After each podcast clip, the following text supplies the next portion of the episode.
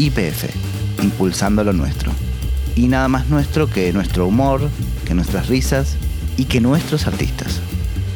IPF, impulsando lo nuestro.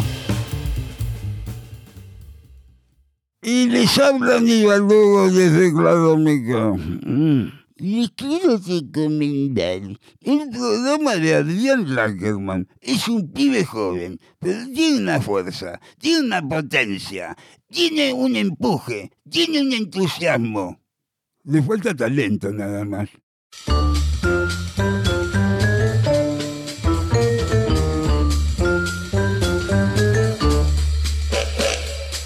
Hola, mi nombre es Adrián Lackerman y esto es Comedia, un podcast sobre humor.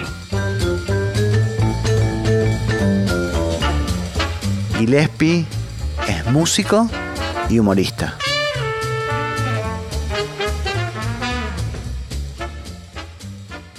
La incertidumbre es buenísima. Para mí es, es el material donde yo trabajo, la incertidumbre. Todo lo demás te da mucha tranquilidad. La certidumbre te da tranquilidad en lo que es la vida formal, la vida material, los recursos, el dinero para poder eh, vivir. Eso está bien. Pero desde el punto de vista, si vamos al, a la esencia de lo que hacemos nosotros, la incertidumbre está buena. Está buena, porque te pone en un lugar de creatividad. El calamaro que lo echan de la casa es mejor que el calamaro que millonario. no sé. claro, eh, sí, sí, sí. Porque van a surgir las canciones de ahí, ¿no? Y la incertidumbre es un material muy bueno para trabajar. Yo surgí de la incertidumbre. Entonces, es como un medio que yo lo transito. Me ha pasado en, en la vida determinadas circunstancias donde reinó la incertidumbre y yo lo transité con una especie de frialdad, como si yo tuviera eso de alguna manera resuelto en mi interior. Me ha pasado también que renuncio a cosas, me refiero ya a trabajo, ¿no? Sí. Particularmente. Al principio con mucha facilidad. Y eso también tiene que ver con la incertidumbre. ¿Por qué te dije al principio? Porque si no renuncio ahí, no renuncio más. O sea, se tiene que morir Romay y, y vender el Canal 9, porque yo vengo trabajando Canal 9 desde Claro, claro. 1972. Porque ya se entran a jugar otras cosas, que son más de las relaciones, de mi nivel de compromiso, no laboral, porque a veces soy un irresponsable en el sentido laboral, pero mi compromiso espiritual con el proyecto, ¿viste? Entonces, después me cuesta cada vez más dar un paso al costado y a veces uno dice, bueno, loco, ojalá que se venga abajo el canal. Y es el peor pensamiento que, o sea, es el tipo Sí, sí, más sí. sorete que hay en el equipo. Claro, o sea, eh, yo. Porque, pero es la única forma que, que, Para que quede liberado, ¿no? Claro. Yo me acuerdo de un programa, no me puedo acordar el nombre, que estabas vos, Becerra, Tato Yang, se llama el Club de los Giles. el Club de los Giles y Dátola. ¿Quién era? Eran cuatro. Te maté. Dátola no estaba. No, Dátola pero no yo era. no sé por qué Dátola no estaba. Esa es una de las preguntas que ahora se reavivan. Porque debería haber estado. Tal vez con, estaba, con ¿eh? esos nombres que. que duró no poquito. Dátola. Estaba Mariano Pelufo, Mario Pelufo, ahí está. Axel Kuchevaski, Tato Yang, yo y Becerra, que era el, como el, el senior. Y Claro. nosotros éramos los juniors, ¿viste? Sí, sí, sí, sí. Era eh, Becerra, era como el que había hecho el casting de todas estas jóvenes promesas que éramos nosotros. Eran promesas de becerras. Sí, porque nos había ahí, eh, espiado, tipo así, viste, como el loco Bielsa, viste. A mí me había visto en determinadas circunstancias, a Tato Yang lo había visto y, y él se había ocurrido la idea genial de que uniéndonos íbamos a hacer un programa donde abordáramos temas de actualidad, de la coyuntura de ese momento, programa de late night, de, Sí. de la noche. Y el programa fue un fracaso descomunal. No sé si fue un fracaso descomunal por nuestra prestación, por nuestro programa particular, sino que fue un fracaso en el contexto y, y fue un fracaso en relación a las expectativas de Telefe. O sea, yo no sé qué imaginaba la gente de Telefe, eh, no sé qué les vendió Becerra, no sé qué, viste, porque toda esa parte yo no la domino. Ahora, ¿qué se habló a puertas cerradas? Si Becerra dijo, mira, este es un programa de 20 puntos y el primer día hicimos 6. Entonces ya estábamos prácticamente afuera. Pero en esas circunstancias vos pensabas que se caiga el canal o no. Bastante. Sí, bastante, porque, a ver, Becerra es de esas personas, como me puede pasar con el Negro Dolina, como me ha pasado con Adolfo Castelo en su momento. Son esas personas que yo, además de tener una admiración profesional, tengo una cosa medio de alumno. Como yo no estudié esto que estamos hablando, esta profesión, yo no la estudié, la voy estudiando ahora. O sea, yo voy cursando mis materias invisibles con maestros que son invisibles al resto de, los mortales, ¿no? Entonces, a ver, para mí era importante hacer televisión con Raúl Becerra, por Semana Insólito, por todo el background que tenía Becerra. Entonces, por ese lado, tenía, viste, como buena onda y buena predisposición. Lo cierto es que el programa era un pastiche de personas que ni siquiera casi nos conocíamos. Eso no funciona. No funciona, no tiene forma de, no sé, no sé, quizás son los impulsos megalómanos de alguien que dice, yo voy a juntar a Franchella con no sé quién, con el Dibu Martínez. Y después por ahí no, no, no funciona, porque nunca han trabajado juntos. A mí me tocaba hacer un papel bastante delirante ahí que también, viste, para ser el loco, primero hay que presentar al loco en algún capítulo previo, porque si no es un tipo que está desvariando al aire, ¿me entendés? Pero para Aguile, una cosa, vos recién decías algo que está bien, que como vos no te sentís humorista, ¿o sí? Yo sé que por momentos hago reír. Digo, vos tiraste unos nombres como diciendo Castelo o Becerra o Dolina, diciendo como los maestros, pero ellos supongo que tampoco estudiaron no Estudiaron, no estudiaron. No estudiaron y es, el humorismo es algo tan... Por eso fui tan reticente a venir a encontrarme con vos. Fueron muchas las los intentos fallidos de, de concertar este encuentro. Porque estamos hablando sobre algo intangible. Sí. El humorismo, a mí hay gente que me hace reír y gente que no me hace reír. Generalmente los que no me hacen reír son los llamados humoristas. Claro. ¿Qué se puedo decir? o sea, a ver, hay algo que es difícil de, de transmitir y que yo creo que depende de cosas que son múltiples. Va a ser muy difícil hablar sencillamente del humor en esta charla. Va a ser muy difícil hablar sencillamente del humor. Que yo te puedo decir, que una cosa te hace reír, otra cosa no te hace reír. Listo, podríamos dejarlo en ese plano. Sí. Pero yo te propongo ir a otra complejidad. En relación a que, ¿por qué te hace reír? Es una cantidad de cosas. Digamos, hay algo que es la inteligencia, naturalmente, hay algo que, que tiene que ver con la percepción, hay algo que tiene que ver, en el caso mío, yo reconozco que viene de la musicalidad, de la música. Totalmente. Que es el momento justo de meter esa frase. Y eso es más como musical, porque yo estoy como escuchando esa música. Hablo, por ejemplo, de la venganza. Sí, total. Eh, bla, bla, bla, bla, bla, bla, bla, y yo digo, y acá va bla, bla, bla, ¿viste? O sea, me dejaron el espacio y es como que hay una musicalidad en eso. Sí. Y eso produce un efecto como te decía antes, la inteligencia también, claro que sí. Eh, la percepción, claro que sí, porque uno ve qué es lo que está faltando de repente. En el caso mío, que soy muy improvisador, ¿no? Claro. Eh, mm, este está hablando de dulce de leche, el otro está hablando de dulce de leche, el otro está hablando de mermelada de. mucho dulce hay acá, ¿viste? Yo tengo que ir por otro lado. Eso es medio eh, una mezcla de inteligencia, de darte cuenta la situación y ver cómo puedes romper o abrir una nueva ventana en esa situación o algo disruptivo. Después está lo que es más biológico, la cara, la cara, la, la voz. La voz, la gesticulación Y, eh, entonces, es un combo que es difícil de, de reglamentar, ¿viste? O lo, tenés algunas cosas, algunas no. Yo he conocido gente muy graciosa desde lo físico, pero no tan inteligente.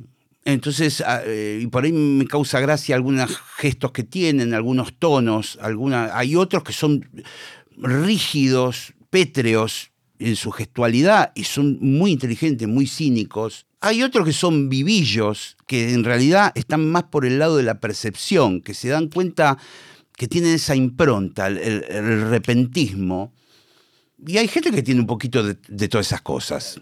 A mí con lo de la música me llamaba la atención esto, que era que hay algo de la improvisación que tiene el jazz y de los silencios también. Hay algo de tu voz también que vos a veces te tomás un silencio para decir una palabra Sí. que ahí está casi todo, el- en el silencio está casi todo el efecto humorístico. Está casi todo. Es espectacular, eso es muy lindo eso, es, es entretenido. Eso es muy lindo, yo siempre aprecié eso. A ver, eh, qué sé yo, escuchaba en la radio a Hugo Guerrero Martínez, era un genio haciendo silencios.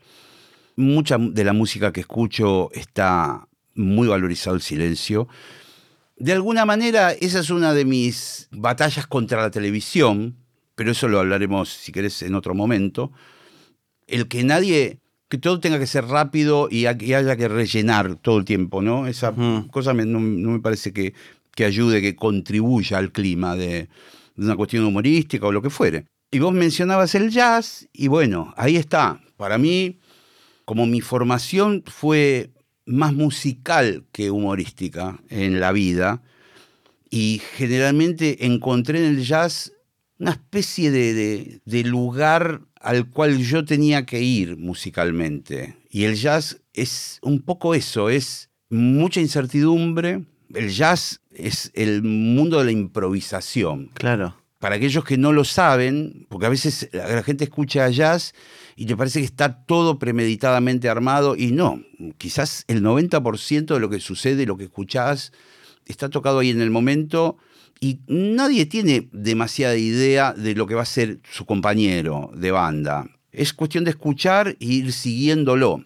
Hay determinadas normas, hay determinadas pautas, como si nosotros dijéramos, Adrián, vamos a hablar de una isla desierta. Bueno, entonces nos empezamos a delirar, pero los dos sabemos que estamos hablando de una isla desierta. Claro. Vos no me decís, me compré en Carrefour. No, porque te sacó la tarjeta roja. Claro, porque claro. no hay Carrefour en la isla desierta. Eh, un poco en el jazz es eso. Y hay mucho territorio sin red. Y yo aprendí a tocar en ese tipo de música. Y cuando eso lo trasladé a otros aspectos de mi vida, me di cuenta que, que yo estaba repitiendo esa fórmula. Entonces, no me preocupa si hay momentos donde yo no intervengo. Es como la dinámica de, de la música para mí.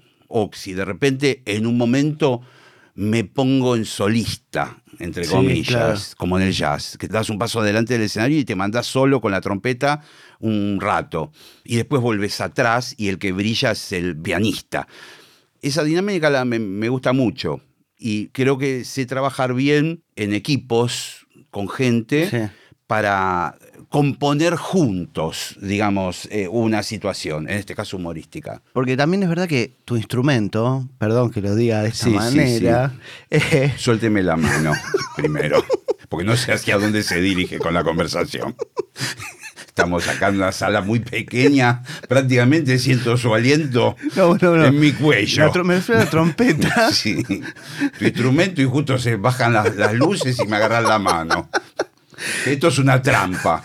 No, me refiero a la trompeta. Es un instrumento que puede estar en la parte de atrás. Sí, puede estar en sí, un costado, sí, puede estar estar, ahí. Y también yo noto que eso en tu laburo humorístico, voy a hacer ese paralelismo varias veces, pero que vos sos un buen partener. Tenés eh, como, no sé, me, pienso en con Petty, Sí. pienso en, la- en- con Castelo, pienso en, en La Venganza, como acomodarte en un lugar dando muchas veces pies y a veces pasando al frente, Sí. o hasta con, Sí. con Marina Pichot en, en Burundanga, Sí. me acuerdo. Y eso también es un trabajo de, de ser parte de un engranaje y de manejar el ego bien, para que saber que siendo parte del engranaje también uno está haciendo, ejerciendo el humor igualmente. Eh, sí, ¿no? el, el ego, yo trabajo mucho. Igual, a ver, por un lado te digo que trabajo mucho esa situación, de que no quiero terminar siendo una mala persona dentro del ambiente ni dentro de mi forma de manejarme. Entonces el ego lo tengo bastante dominado, ¿viste? Lo tengo a raya, digamos. Y además hay algo como sobrenatural que particularmente lo, lo siento yo y no sé si es trasladable a otros. Quizás sí, pero nunca lo hablo con otras personas. Bien. Que es que cuando yo un poquito me agrando, me bajan de un gomerazo. Pero esto es algo, te vuelvo a decir, es sobrenatural, es la divinidad o es algo que a mí me enseña que, para, no te la empeces a creer, porque cuando me voy un poquito de mambo, que yo sé que lo, lo hice además, y no es mi propia conciencia, porque vos me podés decir, vos mismo te castigás. Claro, seguramente. Como si vos hicieras las veces de psicólogo mío. De ahora. Rolón. Sí. Trata de no meterte en el diván conmigo con la lu- a media luz, pero eso no es un psicólogo. No, no, pero vos me dirías, por ahí vos te auto boicoteás. Yo te puedo asegurar que no. Yo te puedo asegurar que salgo de un show y hay cuatro personas que me están hablando y me dicen, ay, qué bueno y qué sé yo, y yo me la creí, me subo al auto y tengo una goma en llanta. Y no fui yo, yo no la desinflé. Rolón. Es la divinidad que te dice, loco, te agrandaste, ¿no? Sí. Bueno, ahora cambia la goma, boludo. Ah. Hay algo de ese orden que a mí me parece que yo siempre tengo que mantener una cuota de humildad en lo que hago. Y esto me permite a mí disfrutar de los distintos roles que a mí me tocan. Eh, si me toca por ahí, algunas veces me ha tocado ir para adelante, estar adelante del escenario, lo hago con mi banda, con mi espectáculo, shows y cosas así, he hecho eventos, bueno, me pongo ese traje, digamos, pero si me toca hasta ser el tercero el cuarto de una mesa, también, y la paso bien igual, ¿eh? No estoy todo el tiempo diciendo, ojalá se enferme el protagonista, claro. ¿viste? No, Claro. Y mm, puede haber una confusión o te ha pasado que el público vaya a verte a vos esperando Sí. una situación humorística. Sí. Sí, la confusión es total. Es total y es constante. Además, yo tampoco estoy en modo humorista todo el tiempo. Es como algo medio. una especie de que me voy embriagando del humor. O mm, es algo que me, y que me empiezo a poner en ese modo y de repente empezamos todos a reírnos, pero por ahí salgo a la calle o al otro día, soy un tipo serio, mm, no soy las 24 horas igual. Y al principio yo venía siempre, digamos, trabajando en virtud de, de- de ser un buen músico, tocando con grupos, en proyectos, cosas, eh, componiendo mis propias canciones, estudiando instrumentos. Y medio, en un momento determinado, empiezo a, a tener algunas participaciones humorísticas que me dan rápidamente más notoriedad. Yo iba por la colectora con la trompeta y, y de repente me subía un auto y iba por la autopista a 120 kilómetros por hora. Esto sucedió con Aníbal Hugo, con cosas así. Y se me abrieron puertas en lo musical, pero a partir del desempeño en el humor. Y ahí sí se me armó como una especie de, cortocircuito de qué hago. Entonces, mm, recuerdo una vez una reunión con Ramiro Amorena del sello DBN, que habíamos terminado de arreglar para hacer un disco.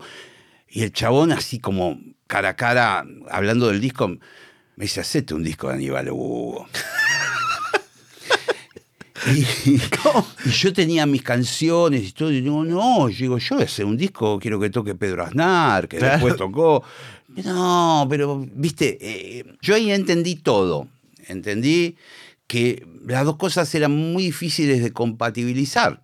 Igual, de todas maneras, confluyen en el público que me viene a ver, la gente que quiere que yo agarre el micrófono y empiece a delirar, y están los que vienen a escuchar al trompetista y a la banda de jazz. Y por supuesto que suceden cosas.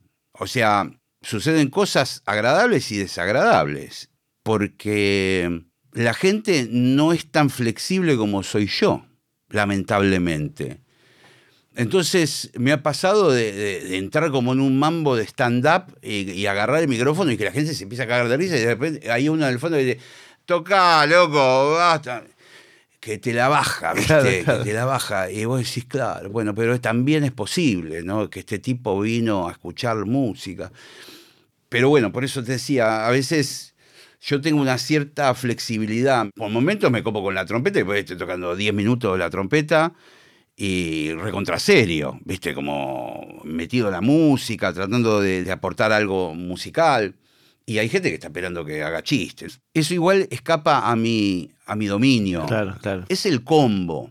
Como a veces los periodistas, cada vez asisto a menos entrevistas, ¿viste? Después te cuento si querés, pero no. Cada vez soy más. Te habrás dado cuenta. te habrás dado Me di cuenta, me di cuenta. Y con vos estaba todo bien. Imagínate si es un tipo que, o sea, a vos te conocía, nos vimos, hemos hablado con los Dolina de vos, pero soy bastante huidizo, resbaladizo, embarro un poquito la cancha. Martes a las 4 de la tarde. Ay, no puedo. ¿Y a qué hora podés? A ninguna hora. ¿Y por qué no lo dijiste Nunca, antes? nunca. ¿Y qué día podés? Bueno, te contesto mañana, no sé. Pero espera, yo sé que repasé, vi mil entrevistas Sí, tuyas sí. y me, hay algo que me pasa que es que empecé a hablar en serio en las entrevistas, Sí. más las de la tele tal vez. Sí. Empecé a hablar en serio y en un momento o te aburrís Me de aburro un montón, y me empezás a decir aburro. cualquier cosa. Me aburro y la gente se aburre y todos se aburren. Es un espanto. Las entrevistas son un espanto. Y yo reconozco que igual de todas maneras, por ejemplo, en YouTube, soy un consumidor de, de entrevistas de tipo que a mí me gusta. Claro. Entonces a eso, viste, les compro todo. Sí, claro. Les compro todo. Pero cuando no me, no me cierran y qué sé yo, es un plomo la entrevista. De hecho, tengo un programa de entrevistas. Sí, La Hora Líquida, La hora sí. líquida, que trato siempre de tener mis propias eh, reglas, de mi decálogo para llevar adelante la entrevista, que mis compañeros ya saben. Una de ellas es llegar sobre la hora. Antes, cuando era más joven, era llegar tarde, hasta que me di cuenta que era un espanto de mensaje, era una falta de respeto, era algo... Yo era muy chiquilín y como que no me importaba tres carajos todo. Y en un sentido estaba bueno, o sea, tenía una cosa punk que quizás a Malena le encantaba ponerle o cosas así, pero era un- una cosa muy adolescente. Después me puse eh, las pilas, ¿viste? Y ahora llego en el momento exacto. ¿Habrá visto tu compañero Sí, a la hora que yo llegué? sí, 17.00 en punto. La primera de las mentiras. Llegar a las 18. 18, 18, 18. Bueno, si no manejamos los datos concretos, eh, la entrevista Disculpe, me me equivoqué. se demorona, Sí. porque na- nada, ahora nada es creíble de lo que hablamos. Recién lo nombraste a Aníbal Lugo. Y pensaba en dos cosas. Una, y termino con las analogías musicales. Pero el latillo de Lugo es musical. El saludo. Eh, ¿Cómo te va? ¿Cómo Sí. te va? Tiene musicalidad. Sí. Tiene un Y, cantito. y él, Aníbal Hugo, Adrián Lackerman, una de las figuras sobresalientes de la juventud. La juventud que vota mi ley, ¿eh? No, no, no. Eso no. No va a llevar al país al barranco. Pero Adrián Lackerman sobresale entre todos ellos, porque es el líder. Y es el que nos va a llevar a la ruina, junto con todos los que votan a mi ley. Porque mi ley. ¿De dónde salió mi ley? ¿A quién le ganó? ¿Quién lo conoce a mi ley? Y eso es lo importante, que no salió de la política, que viene de otro lugar, está virgen, no conoce ninguna corrupción. Pero cuidado, porque el gobierno no es para cualquiera. Y tiene que estar experimentado. Y mi ley no estuvo ni un día en la gestión. Por eso le puede ir bien. Y puede ser brillante el gobierno. ¿Sí? O el desastre total. Ya hubo mi ley en la historia. y, queda- y la gente dice quién fue. y se va Aníbal Hugo y deja toda una cosa angustiante. Pero eso tiene toda una música. Sí, eso. Sube, viene, va, Sube, seco. viene. Sí, sí, tiene, tiene un, un ritmo. ¿Y mm, por qué pensás que impactó Aníbal Hugo en la mente de las personas? Bueno, porque yo no era del... A mí hay muchas de las virtudes que yo tengo son por no pertenecer al medio.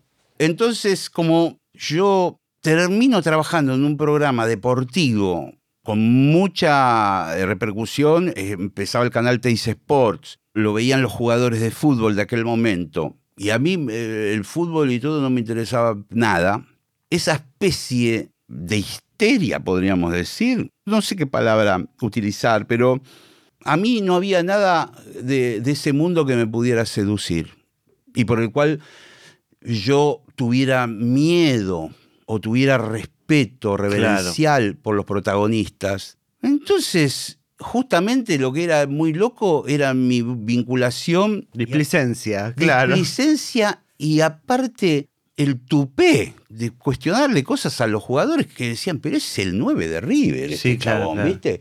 Es el goleador. ¿Cómo? ¿Qué importa a mí? O sea, eh, Sí, sí, y los tipos se copaban cuando venían a las entrevistas de Aníbal Hugo, los protagonistas, porque yo además todo lo hacía desde un lugar de cariño y de, aunque parecía todo lo contrario, mi idea no era bulinearlos, sino meterlos en una situación humorística donde se divirtieran conmigo y hasta por momentos quedar mal yo, ser el primero en decir inexactitudes, arrancar como con ese código.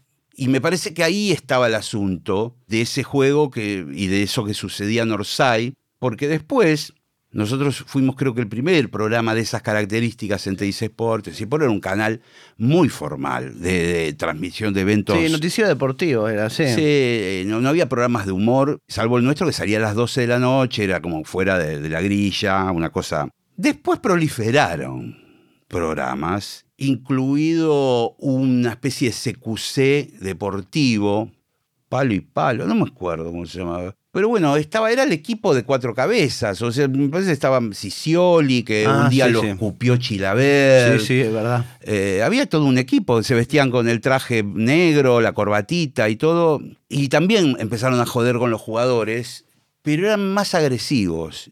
Eran. ¿Y por qué te erras tantos goles? No sé, al delantero que. Era como otra cosa. Nosotros nos divertíamos desde otro lugar, me parece, y por eso en ese momento tuvo mucho éxito. De ahí estuvimos dos años. eh, después con Petinato nos fuimos a Telefe, más o menos con buena parte de los materiales que habíamos generado en Orsay. Fue importante. Sí, fue muy importante. Y me voy para atrás, para Sumo, Sí, esa época. Sí. Sumo en particular, vos agarraste una etapa ya más, más final, pero Luca era un tipo gracioso, era un tipo humorístico. Sí, sí. Es como uno se imagina. Sí, sí. Era así. Lu- Luca tenía una faceta humorística y, y tenía una percepción de lo que pasaba en Argentina, de cómo era el argentino, a pesar de ser extranjero y de haber vivido muy poco tiempo aquí. Le sacaba muy bien las fichas a los argentinos y a la idiosincrasia nuestra. Y muchas veces hacía ese tipo de jodas, de que a él le, le causaba mucha gracia. Eh, que decía, ¿qué te crees que soy boludo yo? ¿Viste? No sé. Sí, Eh, sí, se sí, reía mucho de las palabras y de las circunstancias de acá. Y actuaba, hacía como personajes en el escenario. Petinato también era muy divertido. Hacíamos muchas cosas graciosas en ese momento. Yo estuve solo un año con ellos. Y te diría que Ricardo Mollo era muy divertido. Ricardo hacía muchos personajes y cosas. Arnedo, que a veces ellos, los divididos, hacen como pequeñas viñetas humorísticas, generalmente de puertas para adentro. No sé, vos escuchás el tema Tajo C, y que se hacen como dos Sí. tipos que hablan, ¿viste? sí, Que, sí, sí. que- es más juguetón, es más. Sí, sí, Bueno, juegan. Esa parte la tienen, ¿eh? Claro. De que- pero cada vez la muestran menos, ¿no? Pero mm, en la situación de Sumo, y mismo Superman Troglio, el baterista, también era un tipo gracioso que se, se disfrazaba, se ponía anteojos. Lucas se ponía una peluca. Claro. Justamente y entraba al escenario con pelo largo y después se la sacaba. Era humorístico por momentos, aunque el momento del país, esos ochentas, eran un poco más revulsivos en general. Entonces era la época de- del underground, del under porteño, Y había muchos humoristas, sobre todo en el mundo del paracultural Sí, y claro. todo eso, pero todos eran un poco, este, era un humor un poco agresivo por momentos, humor... Disruptivo, sí, sí, quería sí, sí. decir cosas y pasaba. Era una época también del destape que pasaban Sí, cosas también. Y Sumo era una banda que, que gravitaba en ese mundillo. De hecho, Cemento, por ejemplo, en aquel momento era un lugar que terminó siendo un recinto para solamente recitales de rock, pero al principio había mucho teatro under y mm, cosas raras, de la mano de Omar Chabán y de la mano de Katia Aleman, de su mujer. Yo actué en, en varias movidas ahí, con gente como Verónica Ginás, Horacio Viola, que era mimo, performer. ¿Cómo se llama este que después se hizo clown? Chame. sí, claro. Bueno, había pequeñas obras y yo ah, actuaba, hacía de músico y todo estaba en esa especie de mezcla artística, pero con una cosa media siempre distópica de Mad Max, ¿viste? De- Claro, del sí, mundo, sí. los que sobrevivimos al mundo. Claro, post dictadura, Sí, claro. Los que quedamos acá. Sí, sí, era un poco denso todo. Claro, claro, claro. Pero sí, sí, ahí, ahí en esa época había, había humor. Bueno, estaban los twists, Pipo, eh, a Luca Prodan le gustaba Pipo, Chipolati. Había como una cosa así, pero siempre era medio trash todo, ¿no? En aquel momento. Sí, hay como una tendencia de esa época del grupo de rock con cuestiones humoristas. Las viudas, los abuelos de la nada un poco también, tenían como cosas divertidas. Sí, sí. Estoy pensando Los con Twist. vos. Los Twist tenían varios grupos eh, en simultáneo, porque estaba la Ray Milan Band. Eso es una experiencia increíble. ¿Vos estuviste ahí? No, lamentablemente no. Ahí estuvo Calamaro, Claro, Charlie. Melingo, Charlie. Pero eso era una, una Sí. cosa rara. Sí, sí, sí, sí. Era una experiencia rara y aparte rescatar a Ray Milan, Sí, que es uno de los ídolos míos de todo ese cine clase B. sí, de las películas de Corman, de Películas de Corman, totalmente. El entierro prematuro. Este, El hombre de los El hombre de los ojos de rayos X. Es espectacular. Claro, claro, tal cual. Ray Milan es una cara espectacular el tipo. Y, bueno, era eh, ese mundo que, que también convive en mí. Digamos, toda esa parte del cine de terror, Narciso Ibáñez Menta, todo eso es una parte mía muy ligada a mi adolescencia, que tenía fascinación por ese tipo de contenidos. Sí, de hecho, mira, acá justo tenía el libro tuyo, que es El artesano del Sí, miedo, sí. que escribiste con Leandro D'Ambrosio. Sí, con Leandro. Y Narciso, Iván Menta, tenía eh, algunas cosas humorísticas Sí, sí, sí, también. claro que muy, sí. Sí, muy sí, como era salir muy- disfrazado. Sí, salir disfrazado, caracterizado como monstruo. Tenía ese tipo de humor, de bromas pesadas también a veces, que se usaban antes. Hoy, a ver, es imposible. ¿eh? Y después, si querés, lo, lo ampliamos esto. Pero digo, bueno, le podés tirar un baldazo de agua a tu compañera de, de elenco para joder No. y reírte. O sea, terminás preso. Sí, no se usa O más sea, eso. terminás con un posteo en Facebook de cuatro páginas, ¿viste? De, de la actriz. Se dejó de usar eso. Claro, claro, pero ese tipo, antes existían las bromas pesadas, gente que le sacaba la silla a otro cuando estaba sentado y se caía al piso, cosas así, ¿viste? Bueno, todo eso pasó, pero volviendo al tema de Narciso Ibáñez Menta, a mí lo que siempre me fascinó de él es que a mí me gustan los personajes culturales que se van inventando a sí mismos, de alguna manera. O sea, si a Narciso Ibáñez Menta le hubieran entregado un diploma de actor de terror eh, y que firmado por Lon Chaney y por Boris Karloff y qué sé yo, no sé si me gustaría tanto. Me gusta porque él se inventó, Claro, sí. se inventó ese Sí, personaje. sí, y porque se aparte todo el comienzo es de otro tipo de carrera. Claro, él iba a ser un actor serio y de hecho tenía una familia de actores, él nació en una familia de actores españoles y él fue yendo hacia ese lugar. Después quedó medio atrapado, porque cuando él estaba más grande quería volver a hacer los clásicos, que de hecho cada tanto los hacía, pero todos le pedían, no, maestro, haga un monstruo, ¿viste? ¿Cómo hace un pulpo? negro. Claro, claro. claro. Eso es lo que me gustó. Y me gustó, por ejemplo, que él fue descubriendo técnicas de maquillaje, que se ponía dulce de leche para hacer que la cara que, por ejemplo, que se le había quemado deformada, ¿viste? Todo ese tipo de cosas siempre me, me parecieron interesantes. De la venganza, cuando arrancás la venganza. ¿Empezás con Rolón? Claro, Y después aparece Barton. claro. ¿Y cómo fue el cambio ese? ¿Y cómo, te acuerdas con la primera charla de cómo entraste a la venganza? Si te, tenían No, algún tipo la de, indicación o ya sabías cómo era que hacer. La venganza es parecido al grupo sumo, de alguna manera. O sea, nadie te explica demasiado nada, nadie sucede lo que sucede. Y el asunto fue así. Yo lo terminé invitando al negro a mi programa de radio en Rock and Pop. Como todo el mundo que invita a Dolina a un programa, cortas clavos con el orto. Sí. O sea, no sabes qué Dolina viene. Sí, sí, sí. Sí, sí, o que, a ver, el consejo siempre que yo le doy a algunos que quieren entrevistarlo es que vos tenés que ser lo más eh, honesto, natural posible, porque no hay forma de, o es, o es fácil o es imposible. No, en el medio no hay nada. O lo podés entrevistar fácilmente como si estuvieras con tu mejor amigo, o no lo podés entrevistar de ninguna forma. sí, sí.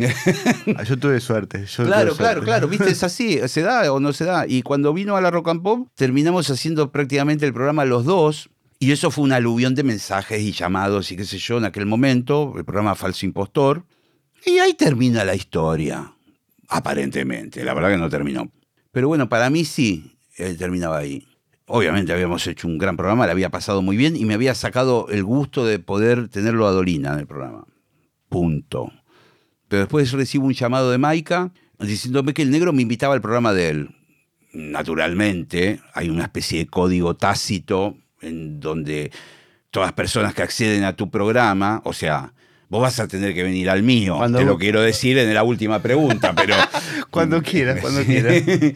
Pero digo, existe eso, ¿no? La devolución de, de gentileza, no sé cómo decirlo. Y bueno, fui al programa y estaban Gabriel Rolón y estuvimos los tres.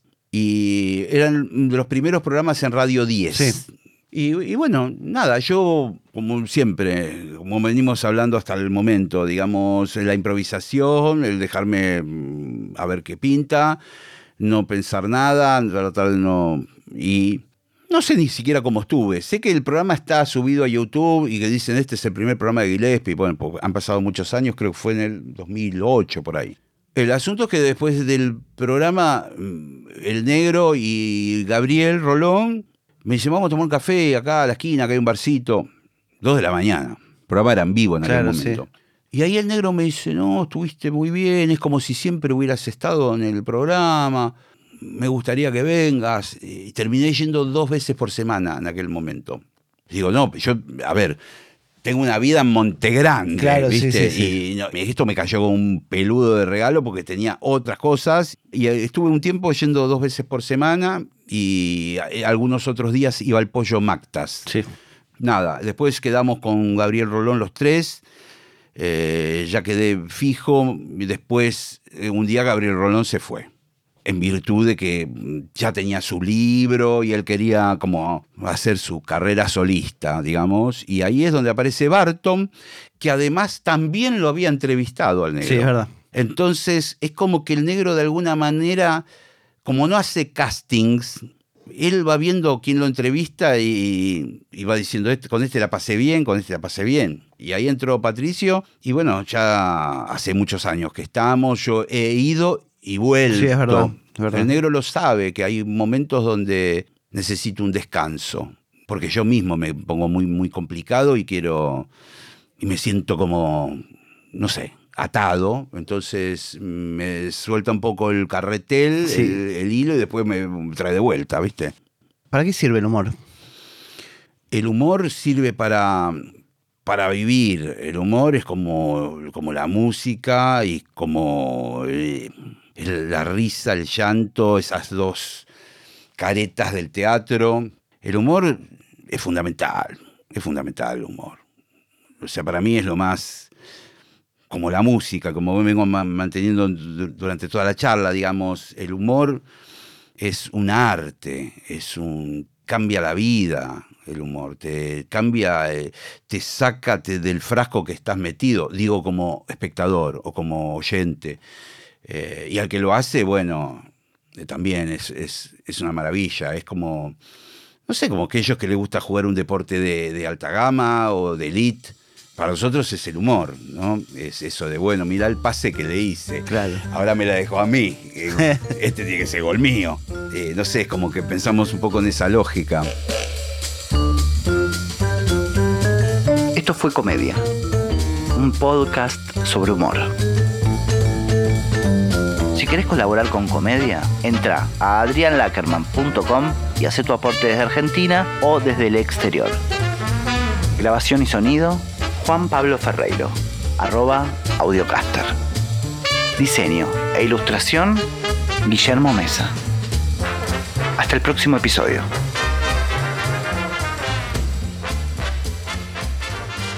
¿Listo? ¿Terminó? ¿Terminó? Bueno, termina la entrevista de la forma más angustiante que me pude imaginar. Un degradé hacia la nada.